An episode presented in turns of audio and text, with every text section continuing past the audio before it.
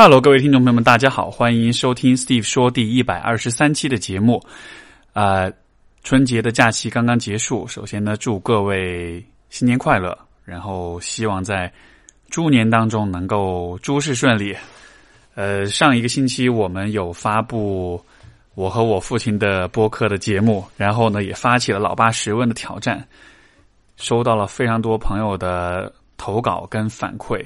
然后今这一期的节目呢，就想跟大家分享一下我们朋友们的投稿。不过在这之前啊，想先聊个话题，就是因为有不少朋友看了啊我和我父亲的对话之后，会问说这样的一种状态是怎么达到的？我和我自己父母的那个关系要怎么样去改善？怎么样去重建？因为很多朋友在在转发、在评论“老爸十问”这个挑战的时候，会觉得说很绝望。嗯，我。和我父亲的关系，甚至是和我家人的关系，呃，应该是没救了，应该是无法改变的，是无可救药的。然后，当遇到这样的状况的时候，我应该怎么办呢？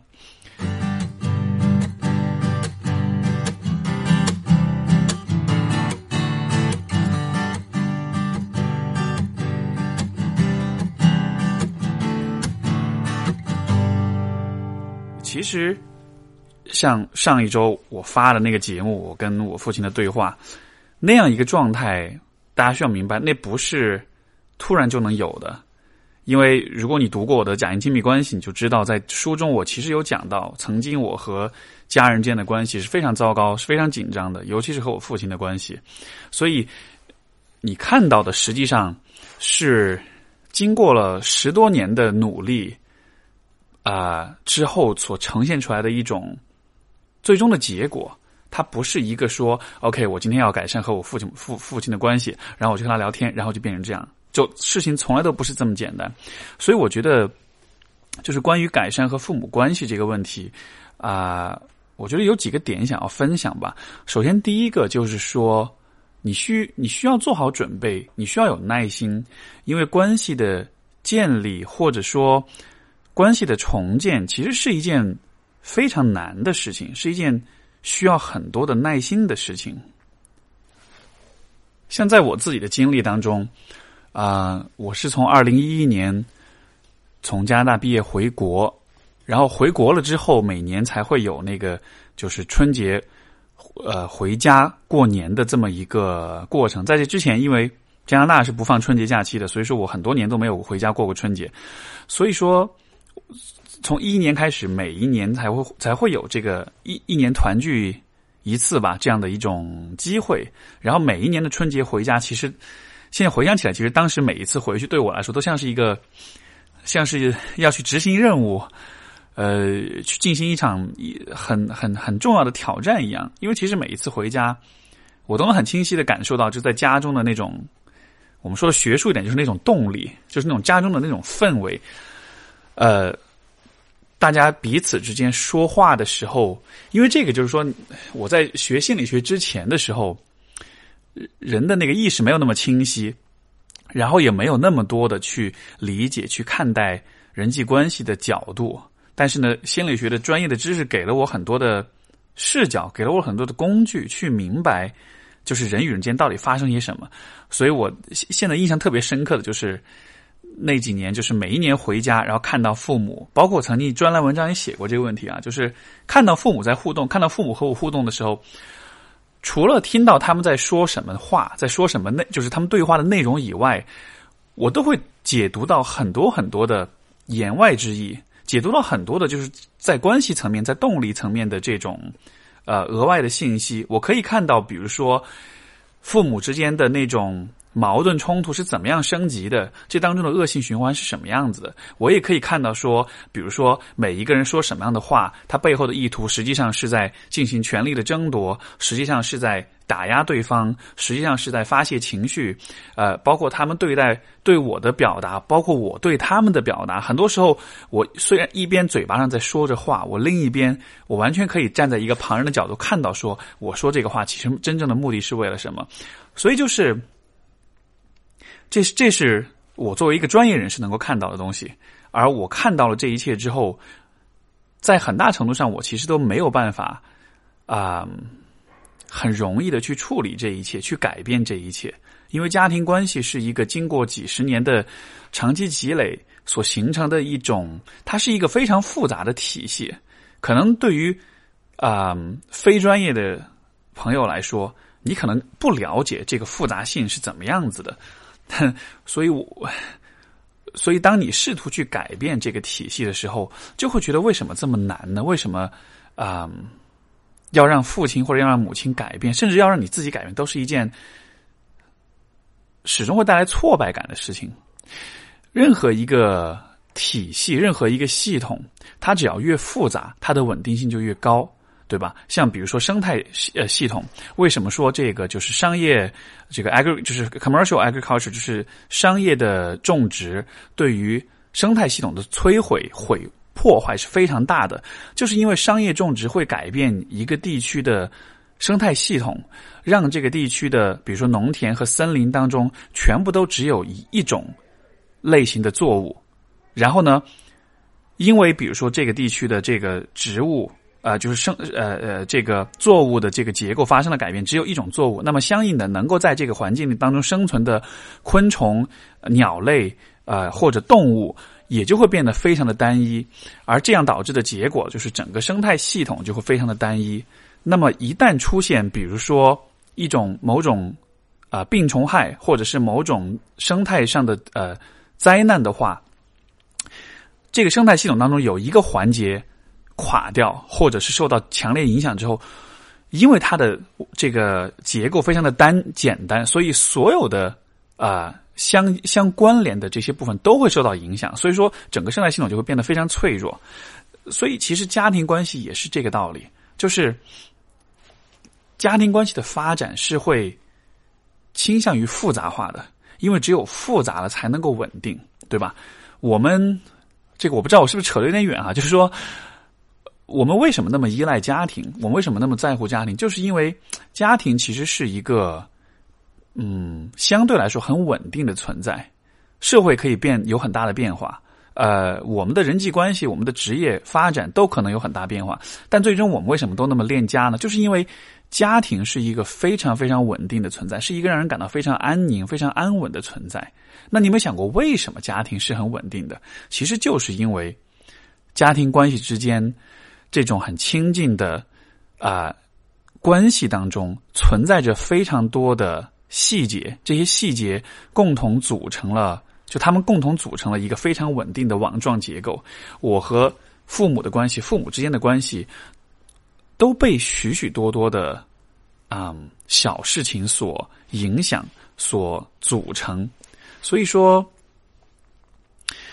当我们看，就当我看到我跟我父母的关系的时候，一方面我是感到绝望的，我会觉得天哪，我看到了好多的恶性循环，我看到了好多的习惯，我看到了好多的习以为常的假设，我看到好多的难以改变的观念。可是另一方面，我也会觉得说，正是因为有这样的一些相对不那么容易改变的东西存在，所以说我们这个家庭才是一个家庭，所以说我们才不会轻易的就离婚或者断绝这个亲子关系，对吧？所以说，我觉得当大家在思考如何改善家庭关系这个问题的时候，我觉得一开始的出发点就需要。你一开始的期望值就需要就就需要有所调整。如果家庭关系是一个你可以轻易改变的东西的话，那只能说明你们的家庭关系其实比较疏远，或者说家庭对你的他给你带来的安全感或者给你带来的那种啊支持感本来就比较弱，对吧？因为能够轻易改变的家庭关系，可能本身就不会特别的亲近，或者家庭成员彼此之间的那种联系就不是那种很复杂的千丝万缕的联系，所以。我觉得这是第一个点，就是我觉得大家在思考家庭问题的、呃家庭关系的改善的时候，要以年做单位，不要以月，不要以啊日，甚至不要以一次对话来做单位。如果你希望一次对话就能改变很多东西的话，我可以非常确定的告诉你，这是几乎是不可能的。像大家在上一次节目里面听到的我和我父亲之间那种对话，啊。那在三四年前、四五年前，可能相对来说都是比较难的，甚至甚至是不可能的。如果现在让我回到，比如说十八岁的时候，让我想象今天的我会怎么样跟我父亲对话？我是完全无法想象这样的一种结果的。这真的是一个经历了很多的拉扯、很多的对话、很多的冲突、很多的挣扎之后的一个结果。所以，我觉得这是改善家庭关系的第一个点，就是你要有耐心。然后，我觉得第二个点是什么呢？就是我觉得你需要诚实。什么意思呢？有些朋友跟我讲说，我干嘛要去？改变家庭的关系就已经这样了，对吧？我父母就已经这样了，我的这个呃成长经历，过去发生的事情都已经发生了，我再去看过去这些事情有什么意义呢？有什么用呢？我觉得这个地方有一个很重要的点在于，就大家需要明白的是，当我们去谈呃谈到改善家庭关系的这个问题的时候，其实最终的目标不是要啊真的去改善那个关系。这个关系能不能改善，在很大程度上是不取决于我们的，对吧？我和比如说我的父亲之间这样的一种变化，我觉得很幸运的是在于，他是一个相对来说愿意接受改变的人，愿意尝试新的观点跟想法的人，所以这算是一种缘分，就是有了我的改变的意愿，有了他的这种相对开放的心态，我们才能够改变。但是在很多家庭里面，改善家庭关系确实就不那么容易，甚至说是一个很难啊完成的事情。但是我觉得，当我们去改善家庭关系的时候，其实最根本的、最终极的目标还是为了自己，为了自己的什么呢？为了自己的诚实跟坦诚。什么意思呢？你可以这样理解，就是当我们在小的时候。当我们还是孩子的时候，还还无力去影响或者是改变自己的父母的时候，那个时候我们可能遭遇家庭关系当中的很多各种各样的矛盾跟冲突，而这一些遭遇都会让我们很难受，很或者很痛苦，对吧？而对于一个小孩子来说，他会怎么样去缓解自己的痛苦呢？我们最本能的方式就是啊，说的好听一点，叫做。幻想说的难听一点叫做撒谎，对吧？就是当我们遇到很痛苦的事情的时候，一种最为本能的防御机制，就是我去想象事情不是这个样子的，我去想象事情其实是另外一个样子的，我去告诉自己，哦，其实爸妈不是不要我了，只是我自己表现的不好而已，其实。不是这个，呃，我父亲真的很冷漠，真的很恨我，只是因为我成绩还不够好。其实不是我母亲，呃，对我有太多的这种语言上的暴力或者情绪上的这种呃操纵，可能只是什么什么什么，就是我们会告诉自己很多的谎言。这个其实说到诚实这一点，我觉得就是大家在呃家庭关系相处当中，你其实可以去观察，就是你和父母之间，你们有你们有多大概率会对彼此撒谎。这个撒谎就不一定是恶意啊，就是任何情况，只要是不真实的东西，只要是不真实的说法、不真实的表述，只要是心口不一，我觉得都可以呃定义为是这种就是啊谎言。然后你会发现，其实人们为了维护家庭关系的和谐，我们为了让自己稍微开心一些，不那么痛苦一些，我们其实都会大量的撒谎。我们其实都这种撒谎呢，有的时候应该说绝大多数时候都不是恶意的谎言，不是那种。啊，带有欺骗性质的欺骗心理的那样一种行为，更多的时候只是一些所谓的 white lies，一些小谎言，对吧？就是这种善意的谎言。啊，我觉得在很多情况下呢，这样的善意的谎言也是无无关，就是这个无关痛痒的。可是，如果你和你的家人家庭关系，就是你在家庭关系里面经历过一些很糟糕的事情的话，那么这里就会产生一个问题，就是你的过去其实。给你带来过一些伤痛跟一些痛苦，但是你当时处理这些痛苦的方式就是通过撒谎，给自己编织出很多的谎言、很多的解释、很多的说法，从而减轻自己的痛苦。你用谎言来麻痹自己。可是，一旦你选择了撒谎之后，这是一个，有点像是个不归路哈。你撒了第一个谎，就会撒第二个谎，然后就是第三个、第四个、第五个，然后你就要需要用更多的谎言来圆你之前的那些谎言。所以说我其实看到，比如在心理咨询当中，我看到我的许多来访者，他们在处理和父母关系的时候会撒谎，而这种撒谎的习惯会让他们在成年之后，在亲密关系、在人际关系里也有很多谎言。很多时候，他们也会对自己有很多的谎言。我举个例子，比如说以我自己来来举例好了。呃，我觉得曾经我对自己最大的一个谎言是什么呢？因为你看到上次我跟我父亲的对话，可能有很多很多听众都跟我讲说，哇，他的这个你你爸那么会为人师表，那他肯定是很挑剔，要求肯定很高。是的，他是很要求很高，所以给我带来的一个结果就是，我会不断的接受批评，然后我会很少得到赞美跟鼓励。所以结果就是，我会一直觉得自己不够好。这个一直觉得自己不够好，其实就是对自己的一种谎言。为什么这么说呢？如果你如果你的父母批判你的时候，这个时候你会感到羞愧，你会感到痛苦，包括你也会有一种压力，就是这个人批判了我，但是我但但是他的批判好像和我对自己的感觉是有冲突的，对吧？我爸在批判我的时候，我会有过怀疑，说我真的是这样吗？但在更多的时候。我会害怕去反抗、去违抗他，因为人都是害怕违抗自己的父母的。在你小的时候，对吧？所以在这样的情况下，我就不得不做一个选择。这个时候，我是要痛苦的、坚定的去维护那个事实的真相，还是说我要接受我父母的批评？这样子的话，我就可以减少；这样子的话，我就可以不用害怕他们会抛弃我，或者不用害怕他们进一步的打击我，或者是攻击我。那么更多的时候，我们选择就是好吧，那我承认，可能我确实是不够好。所以，当你一看，当你认为自己不够好的时候，你就选择了放弃对事实的那种坚持。嗯，你就会告诉自己说，撒谎是 OK 的，这件事情是可以做的。你就你就是在告诉自己说，我的真实的样子是什么样的？其实。好像也不那么重要了，因为为了维护关系，我是可以这样牺牲自己的，对吧？就当然，我现在说这个点，是因为我们站在成年的角度，我们可以很有意识的去把这个过程描述出来。可是对于所有人来说，呃，我们在孩童时代所做的这些选择，其实都是无意识的，我们都只是本能的在适应当时的环境而已。但就是，你想，你小时候，你一直告诉自己我是不够好的。但是，其实长大了之后，当你有了独立的思考跟自我意识之后，你再来对自己做重新的评价，你就会发现，等一下，这个我不好这件事情好像不那么准确吧？因为第一，我的好或者不好，其实应该是分成很多不同的维度的。比如说，我的成绩不一定很好，但是我的人际交往可以很好；我的情商不一定很高，但是我可能的创造性可能会很强。我的创造性可能脑脑子可能不是那么的灵光，但是我。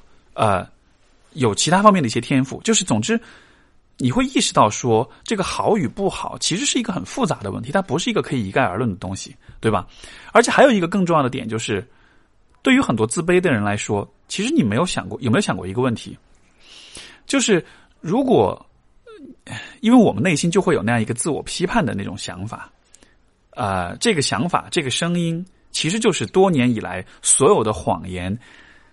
积累到一起，聚集在一起，它它成精了，它成了一个自我批判精，对吧？然后这个声音就会一直停留在你的脑子里，然后呢，你会觉得好像它是为了你好，它是为了你的成长来的。可是你有没有想过，自我批判的声音从来都只是批判，它从来没有赞美过你。而这一点是不太说的，就是是说不通的，因为人不可能完全没有值得赞美的地方。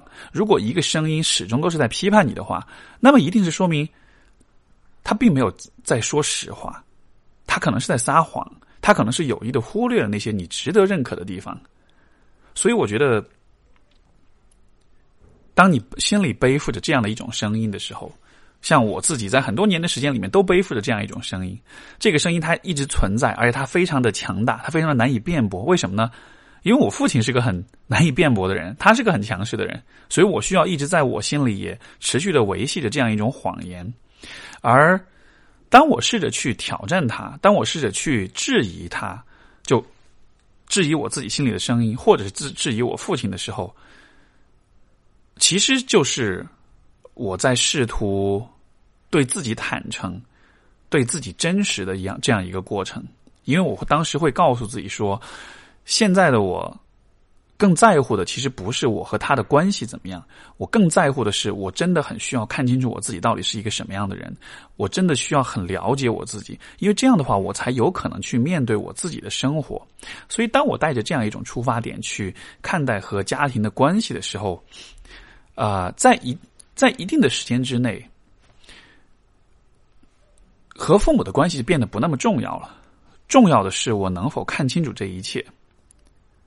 然后，你要能够看清楚这一切的话，你必然需要做的事情就是去回顾你跟父母的关系，因为只有当你去回顾的时候，你才能够发现你在成长的过程中对自己撒了哪些谎，父母有意无意的告诉你哪些谎言，有哪些事情是被隐藏在了关系之下的，有哪些啊错误的、扭曲的认知和想法是建立在对。家庭关系的和谐的维护上面的，就所以我觉得这才是我们去啊，就是去重新去审视家庭关系真正的目的。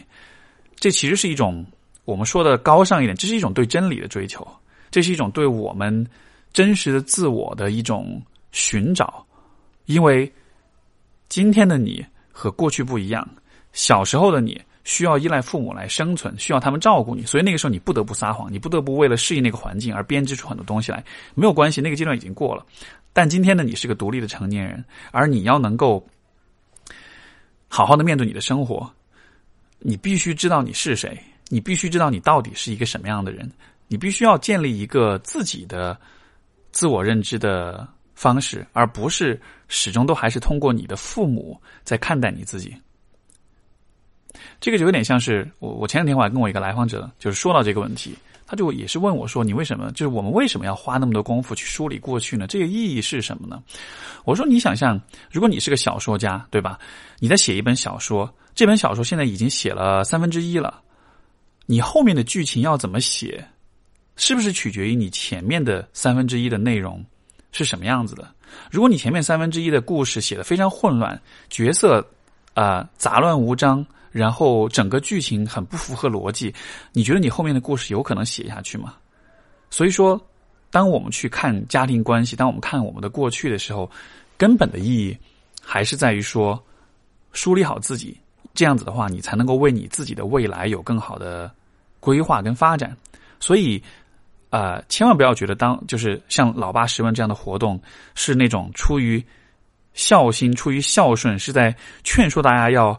要要行孝道这样子的，那并不是根本的意图，它可能是一个顺便完成的副产品，一个一个呃，就是支线任务，但是它并不是最核心的东西。最核心的还是对于自我的这种寻找，对于自我的充实，对于自我的赋权。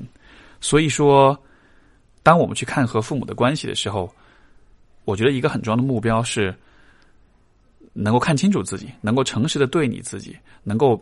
尽可能的去剥离所有的那些你曾经为了生存而编织的谎言。当你可以对自己没有谎言的时候，我觉得这又是一种非常理想的状态了。甚至我再延伸一点，就是当很多朋友说我跟父母的关系是无法改变的，是是是，他们是顽固不化，是无可救药的。有没有你有没有想过，其实当你这么说的时候，这其实也有可能是你给自己讲的谎言。我觉得，去去改善和父母的关系，去尝试比如说“老爸十问”这样的活动，它的第三个意义是在于什么呢？就是我们说的大一点，就是自由。什么意思呢？自由，它不是说很多事情你不做，你做不了，然后你就放弃它，然后你只需做那些你想要做的事情，这叫自由。自由是有很多事情很难。然后你做的时候会不舒服，但是如果你需要做的时候，你还是可以去做，这才叫自由。所以在家庭关系上的自由，不是说啊，我和我父母不来往了，我跟他们远离，保持距离，远离，然后不再进行深度的交流了，我自己过我自己的生活，这就叫自由。这不叫自由，这其实反而是一种很不自由的状态。因为当你真的需要去和他们对话的时候，你会发现你自己做不到，你不敢，你们之间没有对话的习惯跟传统。所所以，这也是我处理就是和我父亲关系的一个很重要的思路，就是我要做的并不是要和他变得亲密，因为我们的关系的过去注定了，就是很多事情是，我很多问题是继续会一直存在的。然后很多情况之下，我们是确实是我们的亲密程度确实是比较有限的。但是啊，我觉得通过过去这这么多年的这种努力尝试，我收获的最重要的一个最有价值的一个部分，其实是自由。就是说，虽然我不喜欢天天和和和父母待在一块儿，我也不会选择这么去做。但是如果要让我和他们在一起相处，要让我和他们去交心、去深入的交谈的话，我是可以做到的，因为我我们已经在一起进行了这么多的尝试跟练习，然后我们已经有了成功的经验，所以这对我来说是尤其有价值的一点。所以说，当我看到有些朋友说啊，我觉得不可能和他们谈，不可能和他们讲，我觉得不要着急这样下结论，因为一方面这可能只是你自己。你给你自己啊编织的一种谎言，也许这并不是客观的事实。另外一方面，就是我前面所讲的，可能还不到时候，可能这只是这个阶段你的感受。其实就像十年前的我，可能也会觉得啊没戏，不可能改变的。那个时候我也会非常相信、非常确定，这一切都是会永远这样子，不会有任何的转机。Hey, writing to you. not to tell you that I still hate you, just to ask you how you feel and how we fell apart, how this fell apart. Are you happy out there in this great wide world? Do you think about your sons? Do you miss your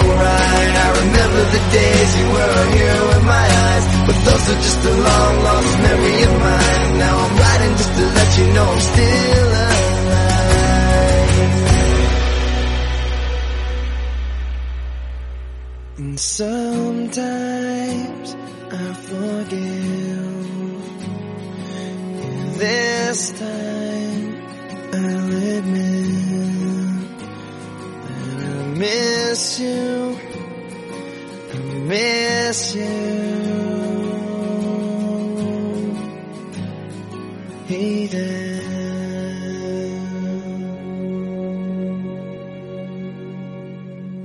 情总是一步一步来的，这也是我这次发起“老八十问”的目的。我理解，对于很多家庭来说，可能没有办法很深入的、很系统的去讨论关于你们的关系的问题，所以这样的十个问题，其实相当于是提供一个框架，去帮大家。啊进行一些有意义的对话。而进行完了这些对话之后，我收到的所有的反馈都在告诉我说，很感谢有这样一个挑战。这个春节这一年，呃，今年的春节回家之后过得非常的有意义。然后很多朋友普遍的反应都是说，这样的一种对话增加了和父母之间的了解，因为很多问题之前确实没有聊过，所以真的不知道对方是怎么想的。我很开，我很非常的开心看到大家是有这样的体验，因为其实这就是这种挑战，这就是和父母沟通的意义所在。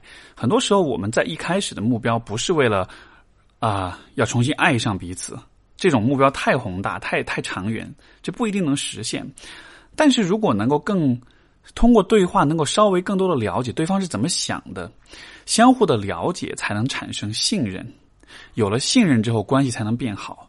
应该说，信任其实是。不管是家，就是家庭关系，还是恋爱关系当中，信任都是最核心的、最影响关系质量的一个点。而信任是怎么来的呢？就是相互的理解、相互的了解。所以，呃，当我听了有一些朋友的对话，我觉得这开启了你们之间的这种谈话、这种交流。这因为在很多家庭里面，我理解，其实父母跟孩子之间聊的都是。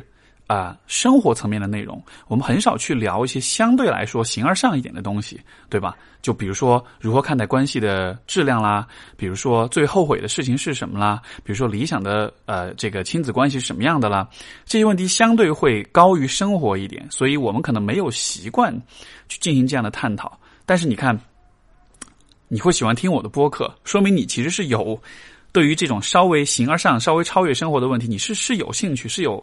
是有渴望去思考的，对吧？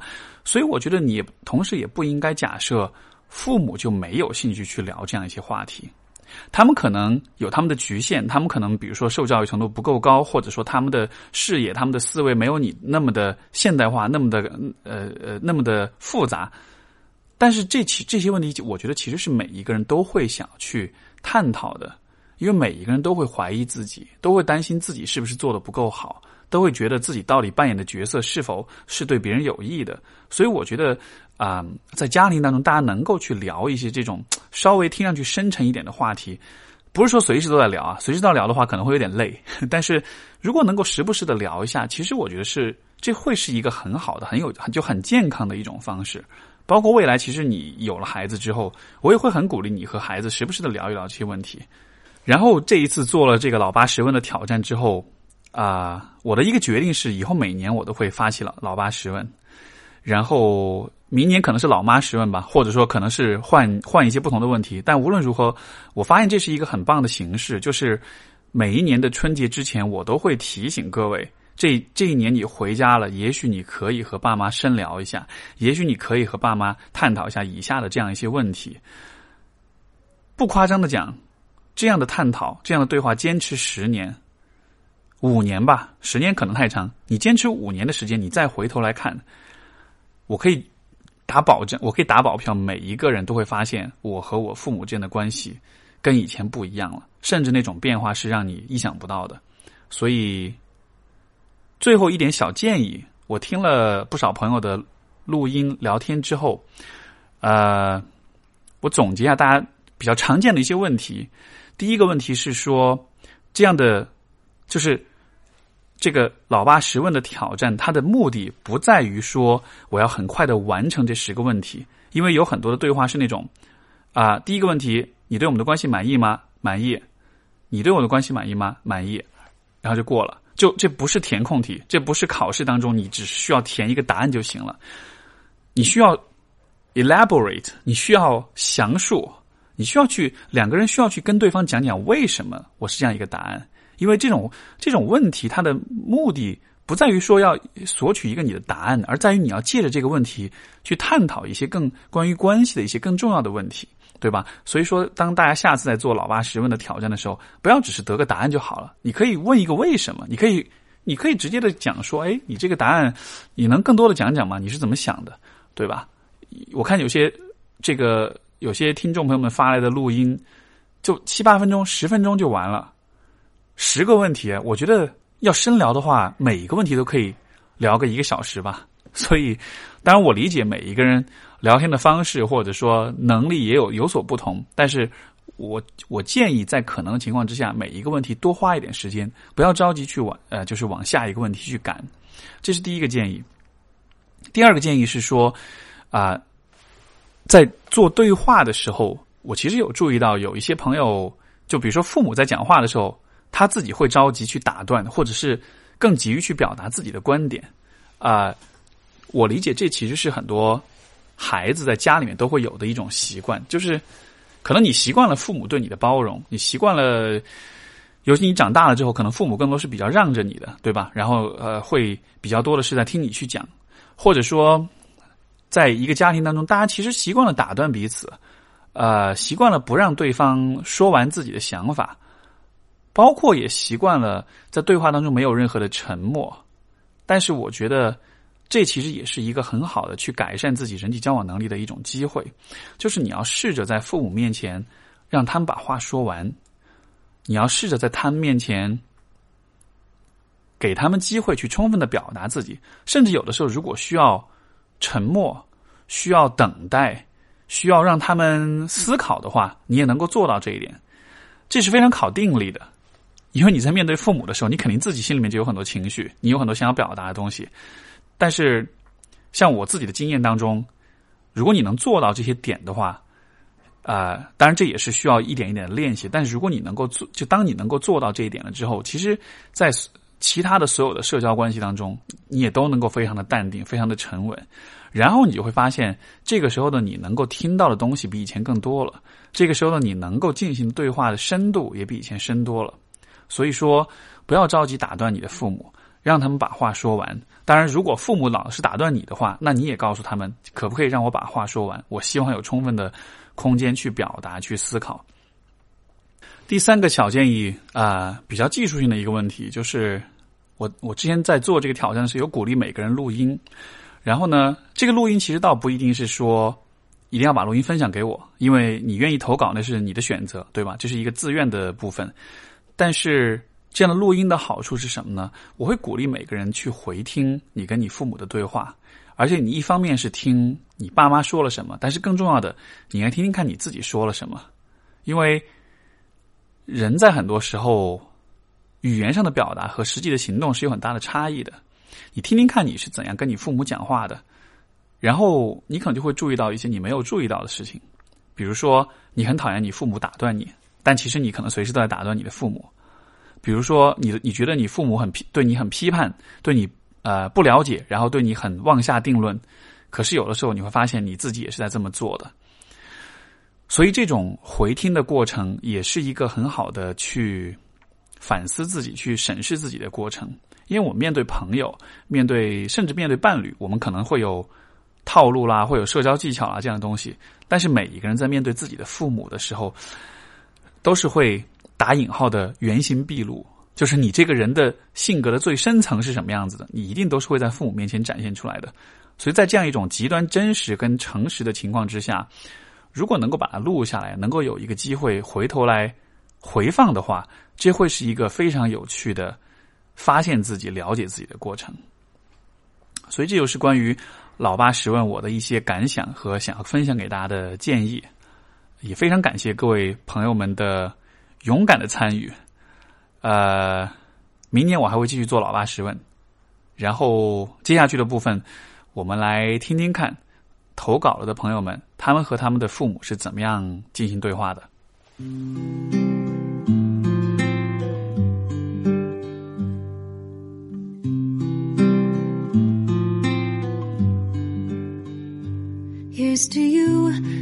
were pink or blue. everything I wanted. Here's to you, never sleeping through from midnight till the morning. Had to crawl before you walked, before you ran, before I knew it. you were trying to free your fingers from my hand, cause you could do it on your own now. Somehow. 好，我们先来回答。 老爸，你要旁听吗？你不要说话哦，不然会打扰我们的录音。你可以旁听，但你不能讲话。你对我们现在的关系满意吗？嗯满意。满意，我也觉得很满意。嗯，但是我爸他，但是我爸他很喜欢，他很喜欢，就是跟我讲话的时候，有的时候讲话会兜着圈子讲同一件事情。我希望他以后能比较有创意一点。嗯，好。好，那那那你要多说几句，你满意怎么满意？满意我女儿能够尽其所能，还是能够上进啊。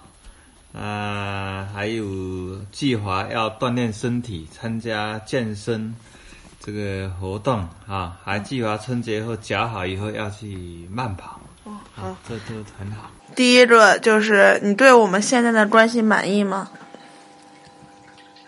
关系，嗯，不太满意。嗯，能讲一讲你不满意的地方吗？就是说，这这可能因人而异的。作为一个家长来走是心疼孩子，作为孩子来走，他不一定理解家长。啥意思？是吧？我作为一个家长来说，嗯，是一心扑倒，就跟奶奶说过。我知道啊，你呃，这个我知道你什么意思，但是我想问，就是你不满意，就是那做到什么样你觉得是满意？就像现在这样，我是满意。就这样多交流，多交流。我爸是做结构工程师，是吧？我现在是做广告策划。我爸今年多大了？五十几？五十四。啊，他都五十四了。嗯。那我都二十六了。一个一个问题来吧。嗯。第一个，你对我们现在的关系满意吗？你先回答。满意啊。啊。怎么个满意啊？挺好，互不干涉，有也不住一起，有自己独立的空间。嗯，也不用相互感觉有一种控制、控制相互这种控制与被控制吧。我对我们现在关系也挺满意的，因为就呃，现在感觉交流吧比较平等吧，就没有感觉你特别想要那个，就是比较平等的关系吧。然后有一些观念吧，也现在比较相似嘛，也能聊得来嘛。然后。嗯，确实就没没什么相互之间没什么控制控制的地方，就还挺挺自在的关系吧。嗯，你对我们现在的关系满意吗？关系就是这种我们的母女关系。满意的挺满意的，有时候还是缺少沟通。哦，对，就是我说的意思，你不是很能够理解那种的哈。对，你都不能够理解。对我也是跟你一模一样的想法。我对咱们现在的就这种关系，我挺满意的。但是就是有的时候说话就是理解的层次不一样。嗯，你觉得你了解我吗？不太了解。这个不，嗯。不太了解是啥？嗯。嗯，作为呃，还是刚才说是个家长。嗯，想就是说一心扑到孩子身上，作为孩子来说，嗯，能给家长去沟通，可是孩子来说不完全沟通，这就是代沟。以前我是说过，嗯，想，嗯，嗯，我那时候没有呃有孩子的时候，嗯，就是说看到别人教育孩子，嗯，那那种家长式的，嗯，我特别反感，嗯，啊，我说我有孩子了。嗯我要跟当个朋友在一块儿，嗯，可是我也没有做到，倒还是确实存在一种代沟，嗯嗯。你觉得你了解我吗？那我先回答。很了解你。我觉得我不了解你。我先说。嗯，没关系。就因为从小就是你，你特别不不擅长叫什么？你特别不擅长说，就从小就是你，比如说你工作有什么。呃，遇到有什么问题啊，或者你生活有什么问题，你我根本就不知道的，你也不跟我说，然后什么都不知道，然后因为不知道，所以就做一些不懂事儿的事情，然后你你就在那个基础上你就说我说我不懂事啊干嘛的？其实我觉得不是我不懂事，因为你就我不了解你发生了什么事情，我不知道怎么去懂这个事嘛。我觉得是缺少信息，所以才那个的。就现在对你也也是不了解吧，就只知道你在做什么事儿。啊，你比如说你在想什么呀？你你你觉得怎么样的呃开心啊或什么啊，也不太了解。你说吧。我我也没有什么说了，反正我觉得我很了解你啊，啊，你都了解我什么呀？了解你的性格呀，了解你的想法呀，那你说说。嗯，你就是喜欢做你自己，但是你对事情，呃，对事情的那个结果往往不重视，重视在这整个过程，这是一般女孩子、女人共同的特性吧，就这样。就以前的时候会认为你做的事情，呃，效率不高，呃，或者这种成功可能性比较小，甚至没有可能性，你还是做的很开心的一件事情。呃，要是我的时候，我绝对会不会去做这种事情的。但是你愿意做，你开心就好了吧。OK，第三个问题是有没有曾经后悔对我做过某件事？后悔，应该没有吧？反正我脑海里是想不出来。嗯、我说一下吧，我觉得，我觉得我爸我爸爸应该后悔做的一个事情，就是我不知道我老爸还记不记得，应该是初一的时候吧，就是那个是我第一次住校，呃，在那个八中那边，其实离我们家还挺远的。那个时候其实我，应该我小学没有怎么坐过公交车吧，对吧，妈妈？嗯，对我应该没怎么坐过公交车。然后那个时候呢，我不知道公交车原来是就是那种就是就是可以去对面坐反向的，你知道不？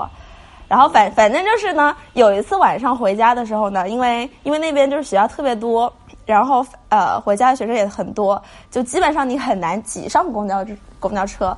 然后我不记得是听谁说了，你可以先去去对面，你再坐到终点站，再从终点站呢往回坐，这样子你就可以坐到位置。然后呢，我就当时没想那么多，我就去对面呢，想想着说先坐到终终点站。结果没想到呢，那个时候其实还挺晚了。然后，当我坐到终点站的时候，我发现那辆车就已经停运了，就没有再开回来的车。然后呢，那个时候应该是可能是秋天、秋冬天吧，天已经黑了。然后我一个人在那么偏僻的地方，其实我还是挺害怕的。然后那个时候也没有手机。然后嘞，我就找那个路边一个杂货店的老板，就是想打个电话，然后我就跟我爸爸说，让他来接我。那个时候我爸可能是有摩托车的吧，我不太记得了啊。有。嗯。让我平复一下，我喝杯水。记都不记得那回来，记得没干的，反放在心上。对我爸应该是没放心上，然后然后我我是让他来接我，结果我爸就很生硬的回了我一句，他说自己回来。然后那个时候呢，我可以回忆得起的就是我在那个在人家的这个杂货店门口哭的像个傻逼。嗯，然后最后我是坐自己叫了一趟摩托车回来的。然后我跟那个司机说，说我到家了之后我再付给你钱，啊、大概就这个事情吧。我觉得我 可能会记一辈子。爸爸，你听到我这么说，你什么感受嘞？当时是这样的，我想起来，应该是大概不到七点钟了，是哦，我记得下午晚上不到七点钟，六点多钟，那个时候因为嘛，有什么呃要给别人送货，有时候忙不赢。嗯，酒店里就是这样子，别人叫你送，你必须要送去。你如果不送去的话，嗯，也许做不成的是这一档生意，可能影响你以后这个呃在做生意这个过程中的别人对别人对你的一种不信任嘛，好像以后这这个生意就做不成了，好像有就是这么个意思。所以当时我觉得你十几岁了，呃，感觉到那时候可能还有公交车，呃，你可以坐一个公交车呃回来就可以了。但是没想到，没想到的是那个时候公交车可能已经停运了那边，哎，可能是这个情况，或者是一个小时一趟也有可能了。这这种事情可能是 我们当时没想到的这个事情。我觉得我现在这么大了，我能够理解他为什么不来接我这个事情啊。我觉得我特能理解，但是我给我爸提个意见，就是以后呢，就是当你是因为客观外部原因，就是没办法做个什么事情，你可以，你可以语气好一点。对你说那个话，说自己回来这个事情有点比较伤人，而且那个时候我还比较小嘛。然后第三个问题，有没有曾经后悔对我做过哪件事情？嗯有啊，就后悔这个这个要求小孩子做家务比较少，比较少锻炼的机会。另外就是体育方面锻炼督促不够，嗯，这个对这个身身体素质啊，还有性格的养成方面，这个可能作用没充分体现出来。三，你有没有曾经后悔对我做过某件事？后悔哪件事？嗯，我忘你是做做什么事，我是忘了。就是说，把我推到沙发上那一次。不是，是把你关到厕所里，然后吓得我尿裤子。嗯嗯，那你觉得那件事儿应该对我来造成了很大很大的影响？我一直后悔。但是我确实没有太大记忆，也许在潜意识里我会把它压抑吧，因为那个很因为你太小，你也不知道多大的时候呀？你才两三岁嘛，两三岁你就嗯何必呢？要求有点高。我后悔的就是小的时候，因为就是因为你特别不关注我嘛，然后我天天一个人在家嘛，连个宠物都没有嘛，就特别想那个寻求一些那个就是刷存在感嘛，想寻求关注嘛。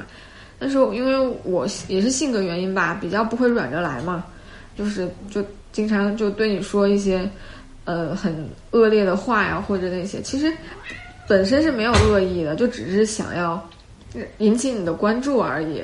但是那些话应该是那肯定是伤害到你了，这是我觉得比较后悔的事情。没关系啊，我没觉得你伤害我。实际上就说我我觉得呃就是有点痛心，觉得。呃，你你说白眼狼嘛？呃，也也不是说白眼狼，其实那个东西都是气话了。就说对你呃，包括读大学啊，包括你今后的人人生啊，可能没有多少帮助了。就觉得就说那时候，我想我就给你一个正确的选择，可能你当时嗯没法接受吧。其实每个人都每个人的一些因缘啦。这个东西就是说，呃，看似是遗憾，其实不遗憾呐。每个人都有他的生活轨迹啊，呃，你即使再努力，也努不努力不过这种那个这种要发生的事情。我认为是这样的。嗯。第四个问题是你讨厌过我吗？说真心的，生气是有的，但是真心里边不会讨厌你。永远也不会讨厌。那你讨厌过我吗？我也没有。好，谢谢你。那那我回答，就我从我在可能这几年以前都很讨厌你啊，因为你就特别又专制嘛，又不理解我，而且不尊重我，然后而且我觉得不尊重女性，然后嗯。不尊重我的隐私啊，或怎么样的嘛，让我觉得特别的，怎么会有这么讨厌的人？就真的是讨厌你。那以前的事情，这两年就觉得，可能也是因为跟你学佛有关系吧，就比较尊重我了吧，我就觉得没有那么讨厌了。虽然说，就是以前吧，就是就基于你不尊重我，你说的一些话虽然是对的，但我觉得，你的出发点就是有问题的。那现在的话就是。我觉得建立在尊重的基础上，我会我就能静下心来听你的一些那人生经历嘛。我觉得确实是有帮助的，但是就是就从小到大就真的很想得到你的这种就是最基本的尊重吧，这样。他现在不是说，呃，他是相互了。佛法讲我们要改变自己啊，因为什么样？就说那个每个人的标准是不一样的。你认为你自己很好了，我认为你可能还有潜力。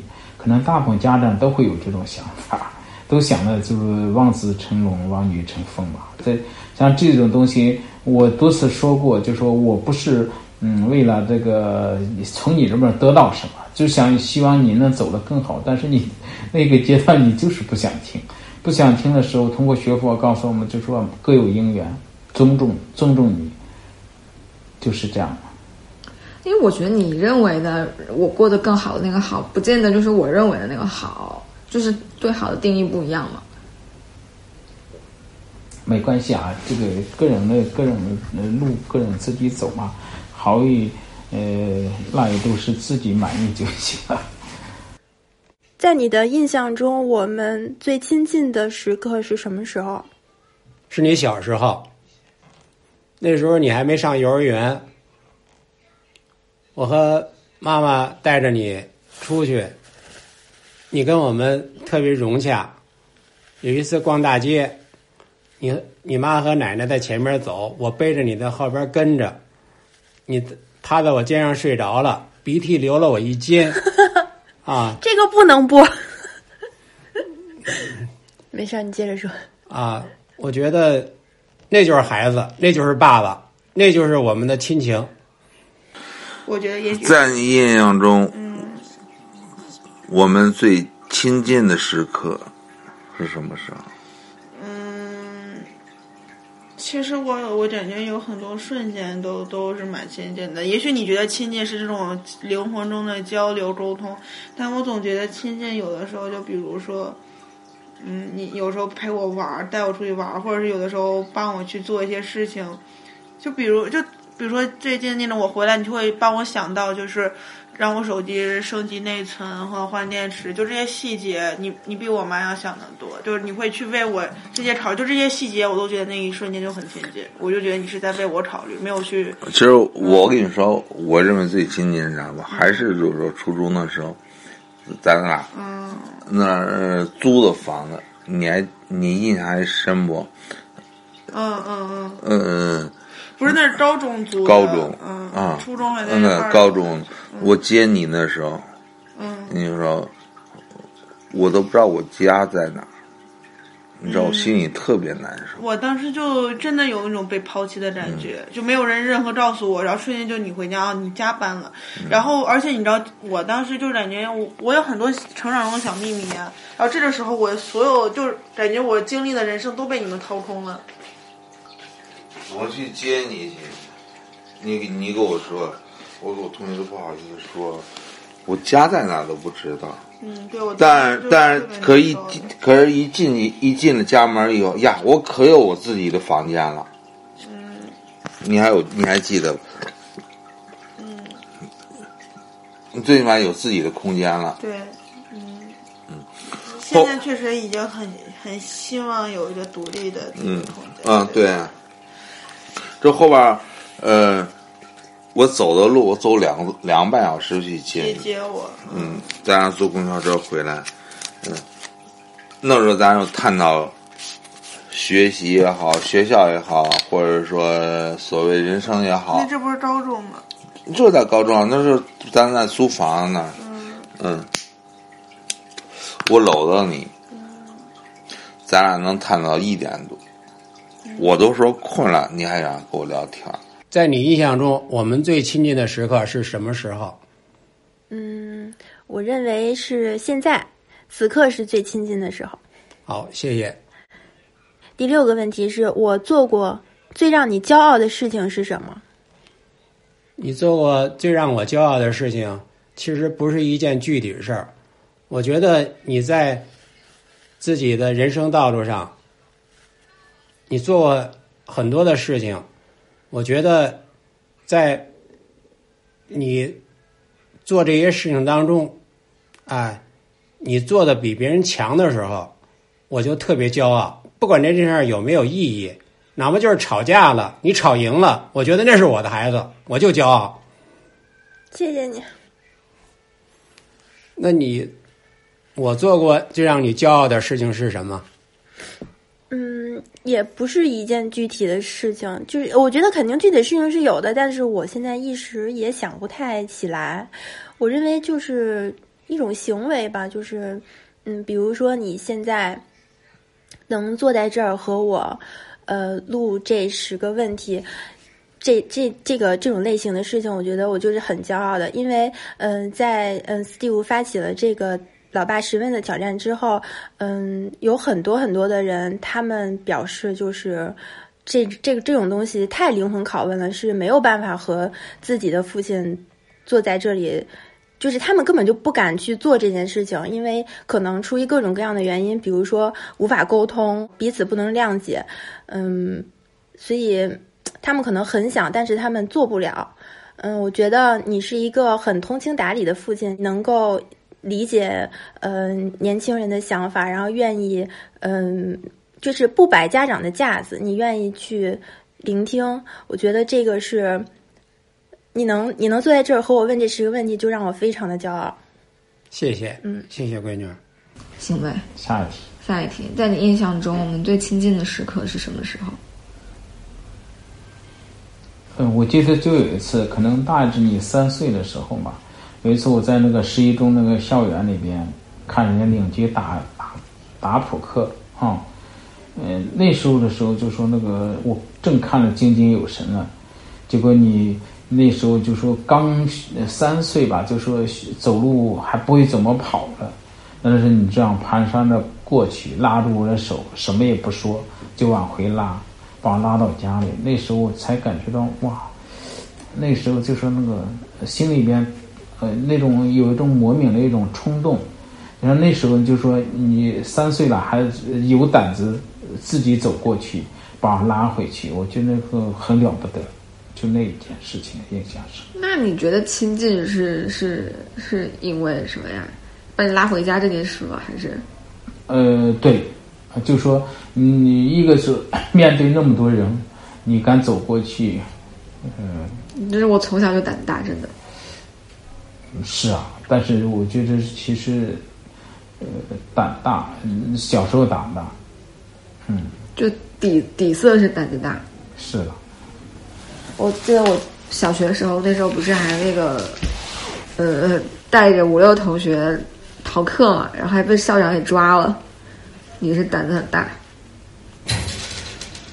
嗯，在我印象里，我们最亲近的时刻，你刚刚说那个三岁时候的事儿，我我是完全没印象，我也不知道。但是你觉得我们最亲近的时候是三岁的时候，太远了。然后，在我印象里，我们是就是在我有记忆的时候吧，我觉得没有什么最亲近的时候，就是唯一吧，可能就前两天吧，就是，嗯，就是一块儿那个。就一块儿，你带我走嘛，去那个去逛集市嘛，去买东西嘛，路上嘛，然后就边走边聊嘛，然后也就我心里没有什么不爽的嘛，然后你也很平和嘛，就那样聊天嘛，我觉得那算是就是这么多年应该算最亲近的时候吧，就没了。其实你就像个小刺猬一样，总是把自己封闭起来。呃，谁小时候就是小刺猬啊？就是我跟你说，就是特别是我就是刚来的时候，周六周天了，我想带你去，呃，去植物园呐、或者地方去啊，但是你就说我不去，我不去。因为每次跟你出去都不开心。其实其实是这种误解了，就是什么样？就说，呃，因为你那时候的时候，你跟同学的关系特别好，包括呃那个小学同学。竟然你跟他玩到一起的时候，你竟然把他当成最亲的人。因为你你都不反省反省，因为每次跟你出去，我在这走路呢，你就说我走路姿势有问题，老挑我毛病。一跟我在一块儿，你就说我这个不好，说我那个不好，谁想跟你在一块儿啊？其实我当时想的是，你那时候其实我我想的意思就是说，你应该调整一下。因为那时候可能小孩子嘛还不懂事嘛，我这这又又又没又没瘸腿又没断脚的，走有什么不好的呀？就非得说我走路都有问题，我这个有问题那个有问题，跟你出去玩都是在数落我的问题，是就不想跟你出去。我现在想了想，我觉得你让我对焦，也许是你去内蒙，你做你的决定，我就觉得你特别酷。不是，其实啊，去内蒙，呃，我自我自吹我自己是啥不？我能吃那个苦，我自己我能当时不知道那有很苦，我只是觉得你当时你能，就是你也在纠结，但是你能有那种勇气，你去闯，你去放弃你现在的一些东西，而且有可能失败。我当时就觉得你就就这种风险的这种选择，我当时觉得你特别厉害。嗯，其实当时我并不知道前面是什么，其实我佩服我自己的是吃苦，我又不知道那有多啊，对呀、嗯就像你波涛叔叔好说，鸟不拉屎的地方。地图都根本查不着。今天任虎叔还说，你不知道你爸有多不容易。他以前是个多在乎自己形象的人，什么烫头，然后穿靴子啥的。他在内蒙那个回来以后都成那样了，也也也 OK 呀、也也就是回来全部知道吧？就是衣服我没有穿，就背心儿，嗯嗯嗯，上面啊就跟就就跟个呃黑罩一样，紫外线。对，反正你当时回来，你一看你那个样子，而且你也不会对自己的形象。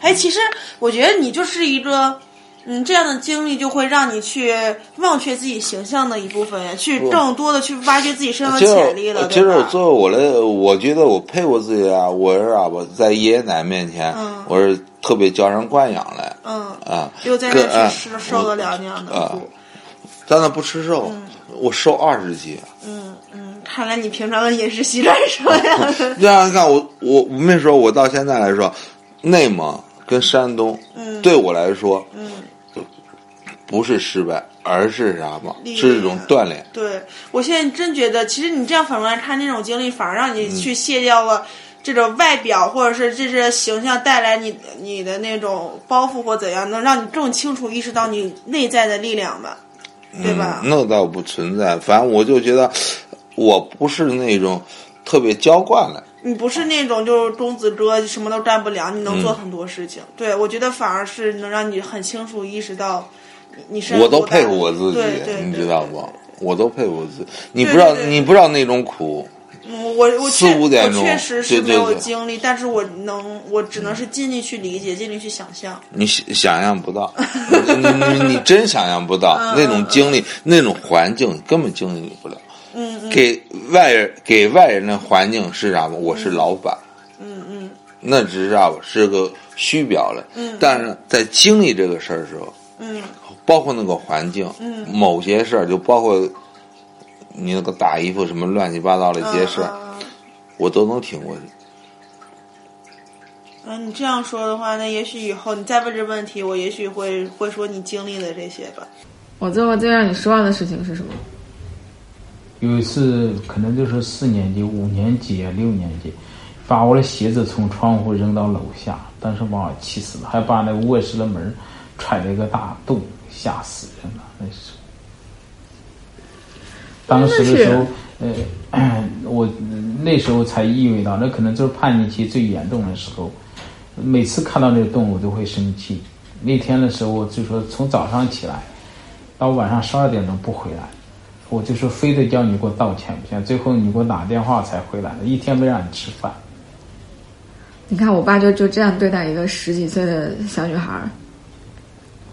嗯，你让我失望的事情就是，我觉得是中考就是要保送的那一回吧。那回就是，就是前前提是我成绩还不错嘛，就是母校想让我保送嘛，然后那个我爸觉得我可以考上那个那个就是全市重点嘛，就是一二名那种学校嘛。但是因为当时，嗯，在母校的时候嘛，然后一些老师嘛，他们不想放人嘛，然后就用打击我的方式去让我签这个保送这个协议嘛，就是呃说什么考得很烂，就就就平时嗯、呃、非常我非常信任的一些老师，这个时候就突然跳脚说我考得很烂，这样下去呃没学上中考只有一次，不行的话就得去上中专啦，就这种，就我回家的时候是哭哭了一路回家，就是自信心全都没了。就回去的时候，其实是最脆弱的时候，最脆弱的时候去哭着跟我爸说这个事情的时候，嗯，那个时候吧，他就没有那个安慰到我的情绪，他只是就是就事论事嘛，就是说，呃，你你必定的什么都都能考什么，你肯定能考上什么，他就责怪我没有自信，责怪我听老师的话或怎么样嘛。我等于说我在学校被老师责怪了一顿，回来之后就已经很脆弱了，然后我爸还继续责怪我嘛。然后那那个时候就觉得特别的特别特别特别难过，然后包括其实很多次你让我非常失望的时候，都是我作为一个小孩嘛，我很脆弱的时候，想要去找你寻求一些安慰啊，一些帮助啊，但是你就是无视了这些我的这些需求，然后就直接给我一个那个解决的办法，然后那我当然是因为做的不好，所以才会遇到这些事情嘛，你就会直接说你就这个这个不好，所以才会遇到这个事情，你要这个这样这样这样办。就那这种时候，我觉得就是特别被无视嘛，就是，嗯，就等于我现在你说我不愿意去求助嘛，就我是啊，就是这种习惯了嘛，我就很少去，嗯，有什么问题我基本上都自己扛着呀，自己去解决呀，就特别挺独立的吧，然后也就不太不太愿意去求助嘛，在工作上也会因为这个问题，嗯，导致一些障碍吧，反正这是让我失望的事情。当然我，我知道你也很难很难办。首先，你是一个男的嘛，就是男的就很少共情水平就比较低嘛。而且其次，因为嗯、呃这么多年嘛，都是我爸自己一个人带我嘛，就他真的很辛苦，又赚钱，要给我做饭或怎么样，他肯定肯定有照顾不周的时候啦。我觉得是可以理解的，但是我觉得那些嗯、小时候得就是积累的一点一点的失望吧，就还是客观存在的。我最让你失望的是什么？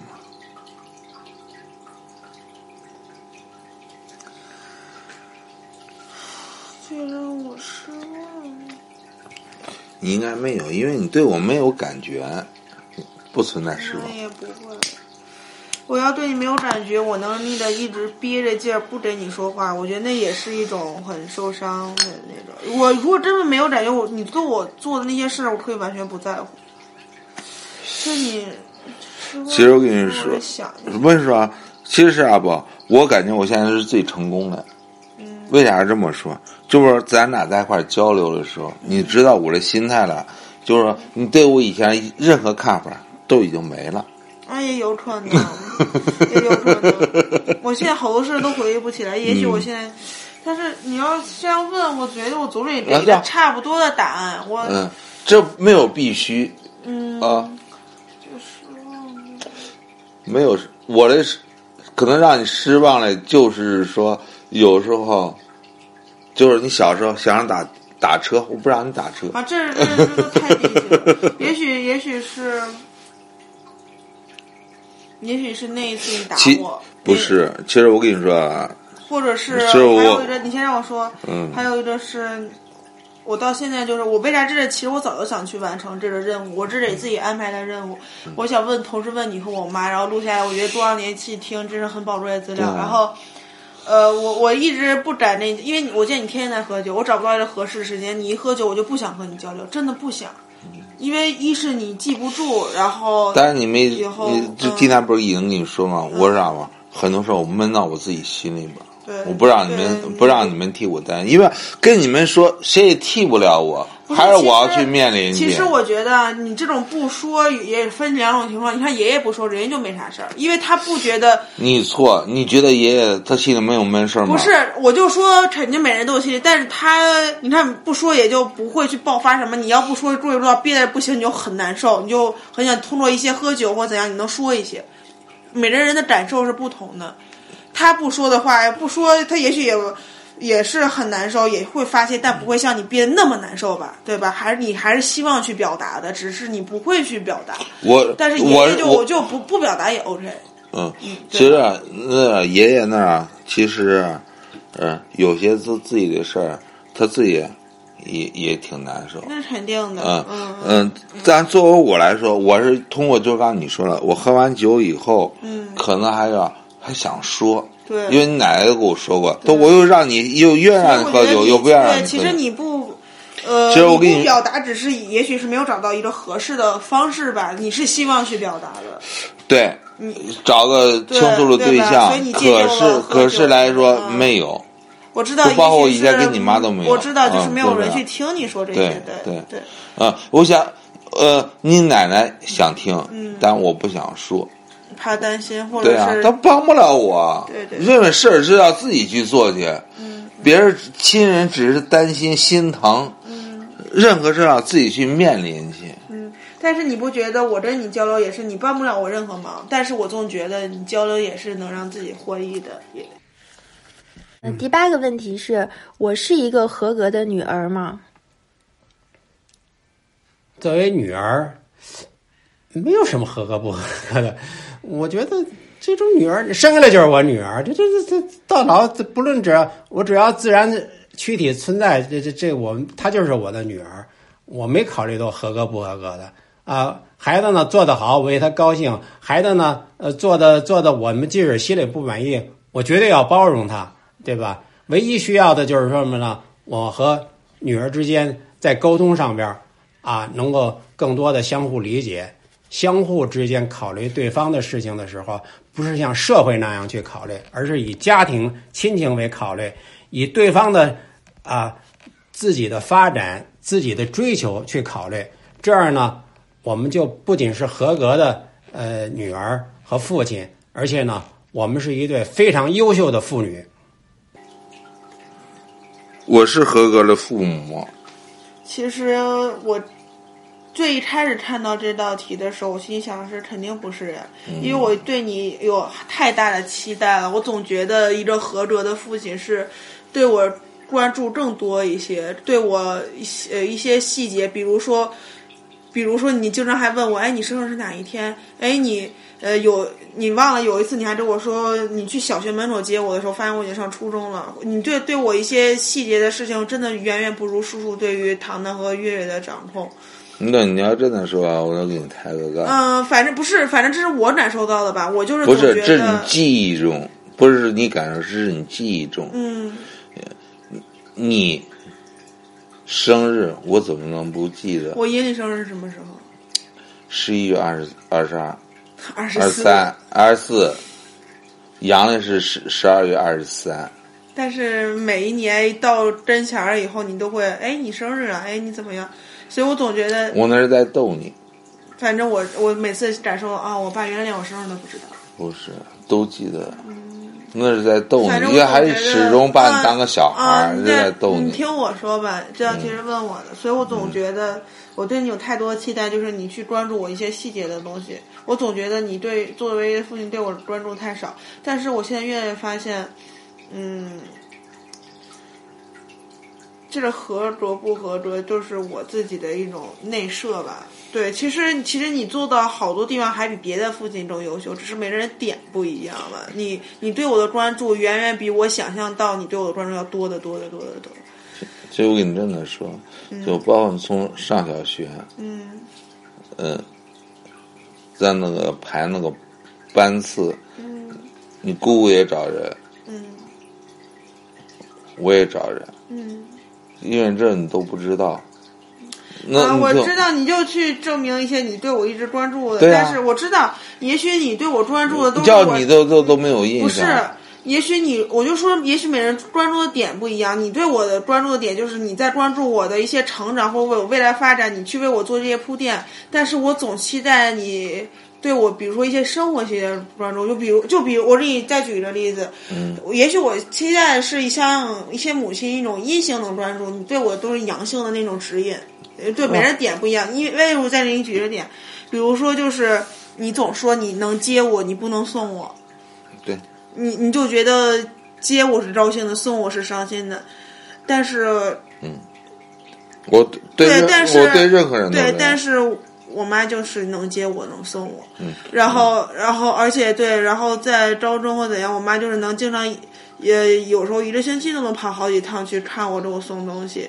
我总觉得那样的关注很多，我当时就总觉得我要从我爸得到这样的关注。对我，所以我就说每个人点也许不一样。嗯，没有，其实很多事儿我都，当我看你领头，我说走，你是看不着的。因为我不知道。对呀、对，你不说。啊，因为这我跟你说，我是啊，就像你说了，我愿意接人，我不愿意，就是说，就包括到火车站，接人是很幸福的，就嗯所以你就把呃这种痛处去留给别人去，不是留给留给别人，这是我个人的。的。一种处事风格。嗯，就包括你看，我那是八九年，我在天津，我在那待两个月，嗯，你爷爷带着姑姑，呃，去看我去，嗯，哦，我知道看你的意思。呃，那看我的那时候，最后他们又去北京玩儿，嗯，我我我就回旅馆，那会是旅馆，嗯，后边我哭的给你奶奶打了个电话，嗯，那个什么写写了个封信，那会儿没有电话，嗯就是写信，嗯我想，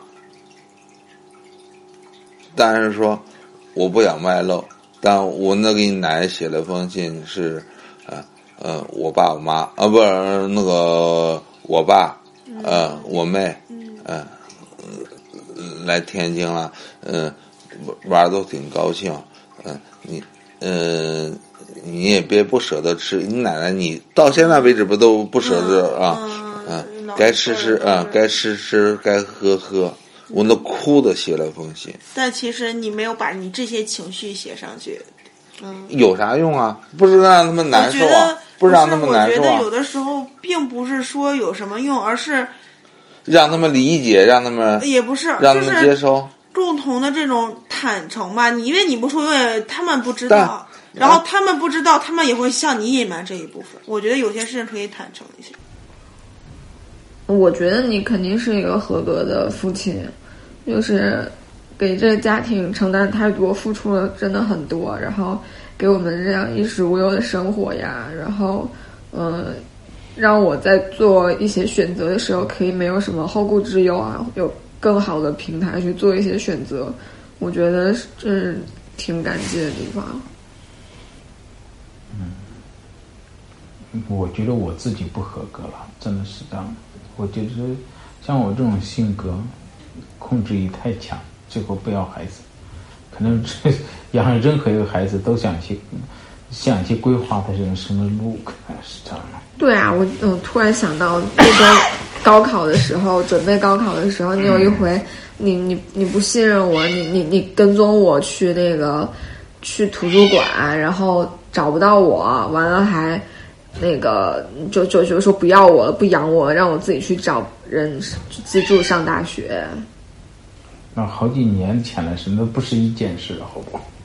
就就是啊，你就就太严厉了，时间跨了好几年了。太严厉了，又不信任我。其实我我做的也没有很差吧。不是说你嗯你做了好与坏，就是你这种就说那个是呃家长说往东你往西，这种性格不好了。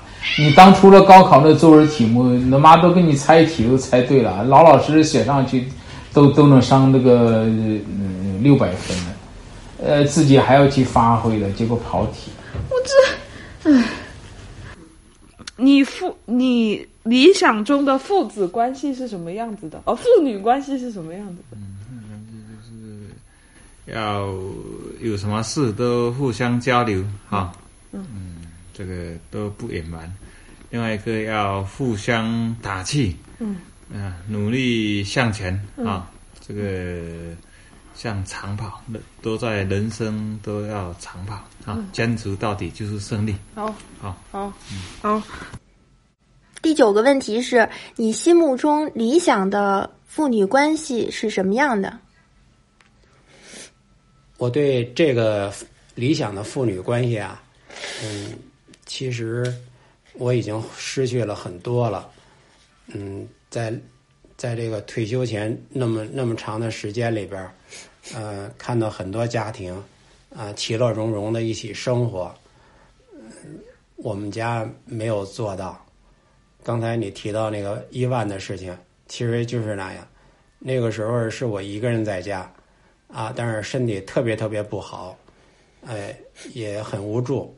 最后真的是身体那个时候吧，所有人都对对对爸爸感觉到身体特别差，老让我去看病，老让我休息。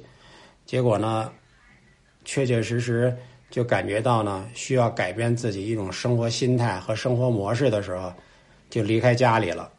啊，离开家里了，嗯，伊万呢自己在家过了一段时间，觉得确实没办法，呃，最后呢又把这狗送回到原来它的家里了，啊，所以我觉得，嗯，在父女关系上边吧，呃，不能说人和动物之间那样，不能说以简单的一种方式去处理，啊，心目中最好的父女关系还是应该是呢，爸爸就是女儿，女儿就是爸爸，我们是一体的。完了，嗯，那你心目中的父女关系是什么呢？我心目中理想的父女关系是，嗯，我觉得父女关系还有母女，我觉得不管是什么关系，就是都是这种，呃，我们尊重彼此的选择，嗯。虽然有不能认同对方的地方，但是我们是可以交流的，可以彼此尊重，并且相互支持的。不管这个支持是行动上的，还是经经济上的，还是言语上的，我认为一个人活在世界上，无论做什么，最需要的肯定是家人的支持。嗯，这种力量是很强大的。咱们的关系咋样？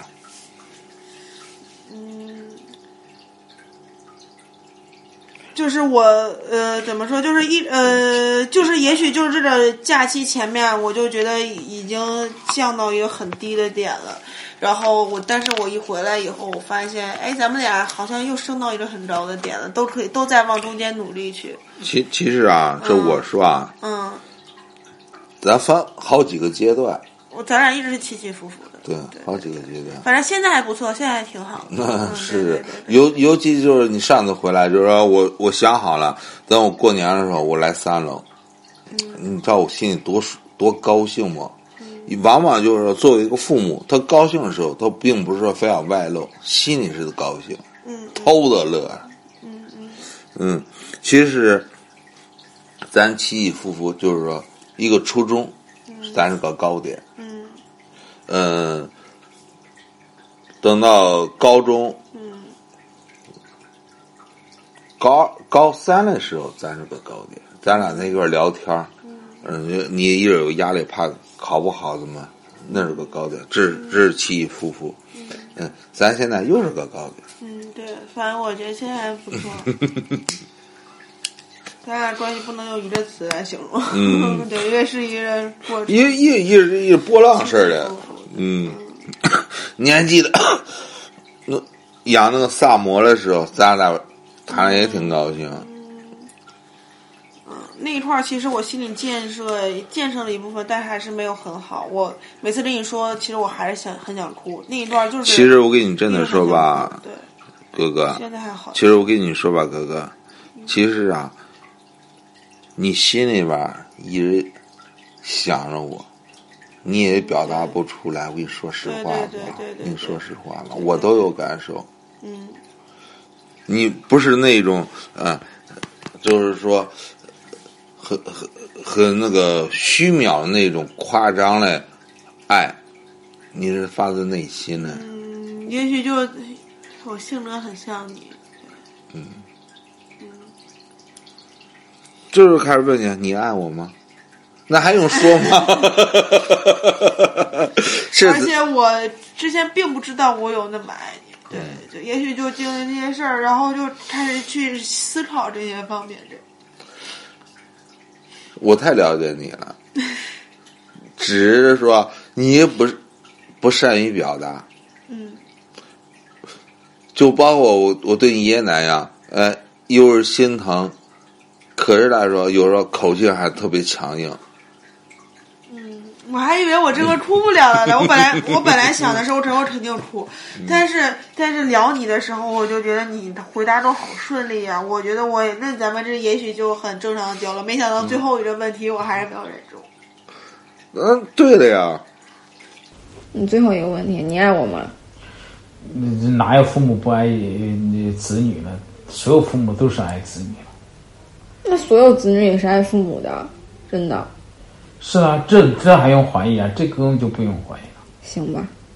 但是我经常就是对你的以前的选择和结果感到失望和悲伤，这也是种爱的表现呐、你以为呢？如果要是跟我没有关系，我何苦了？也是啊，那这种，但我其实觉得爱这个东西很难讲的，这概念非常的广泛。你们聊到哪里了？我们聊到最后一个话题。你爱我吗？没有，我问的不是你爱我，我问的是你爱妈妈吗？我吗我问的是你爱妈妈吗？你听听爸怎么说的。你爱妈妈吗？你现在问一下，你问爸爱妈妈吗？当然爱他了，你爱我吗？都爱啊，怎么不爱了？对，他说爱妈妈爸爸说挺爱你的，尤其是各个方面对你的照顾。接了婚生了孩子就更爱他了，有责任了。有责任了，现在越来越爱了，准备。你觉得是我是一个有责任的父亲吗？你是的，啊，你是的。是吧？对啊，爸爸从小学的时候一直接送你，对不对？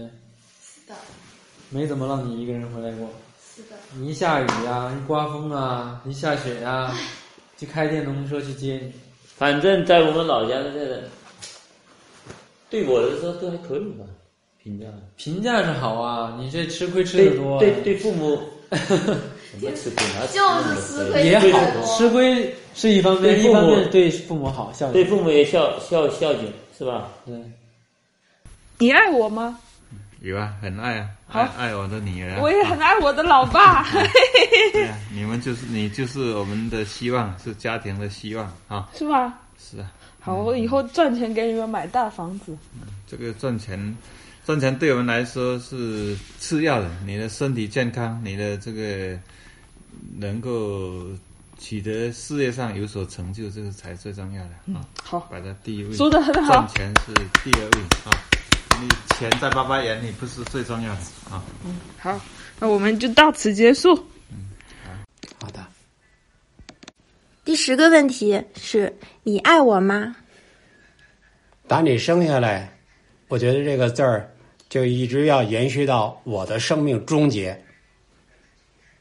完了，就是说一下，知道吧？哦，打你生下来，啊，我对你的爱就要延续到我的生命终结那一天，就是爱。嗯，好吧，好吧，你爱我吗？我爱你，爸爸。谢谢，谢谢闺女，谢谢，谢谢。嗯啊，哟，来，中间。好的，以上就是啊、老爸十问挑战的投稿。然后呢，有一部分朋友的投稿因为音效或者是其他方面的问题没有入选，另外因为篇幅的问题，还有一些朋友的内容，包括文字内容我都没有放进来啊、但是也非常感谢各位的参与。然后其实，在编辑前面的这个部分的内容，我几乎是把每一个人的对话全部都听完了，然后不知道大家听完是什么感觉吧？就其实你会发现，每一个家庭，每一对父女或者是父子或者是母女母子之间的那种关系，都是都是很复杂的，然后也都是有很多非常生动的小细节的。那我觉得，就如其实很多朋友所提到的理想的关系，其实就是大家能够沟通，能够对话。啊、我们对于关系的许多的困扰、许多的问题，都还是来自于我们不知道彼此在想什么。所以，我听完了这些对话之后，我觉得再一次更加的确认了，我觉得对于“老爸十问”这样的一种活动的那种啊、信心和那种信念，就是我真的是觉得这样一件事情，它看似啊、平淡无奇，但是如果你去做了之后，如果你坚持的去做，你真的是有可能改变很多事情的。所以也希望啊、也很很感谢就是分享这些录音的朋友们，也希望这些录音能够启发和鼓励更多的听众们啊、有勇气去和自己的父母对话，然后我相信你会得到很多的。好的，那么这就是我们这一期的 Steve 说，感谢各位的收听，我们下期再见，拜拜。Here's to you, every missing tooth, every bedtime story. Here's to Barbie cars, lightsaber wars, sleeping in on Sunday. Had to crawl walked, before you ran, before I knew it, you were teaching me the only thing love can. Hold hands through it when it's scary.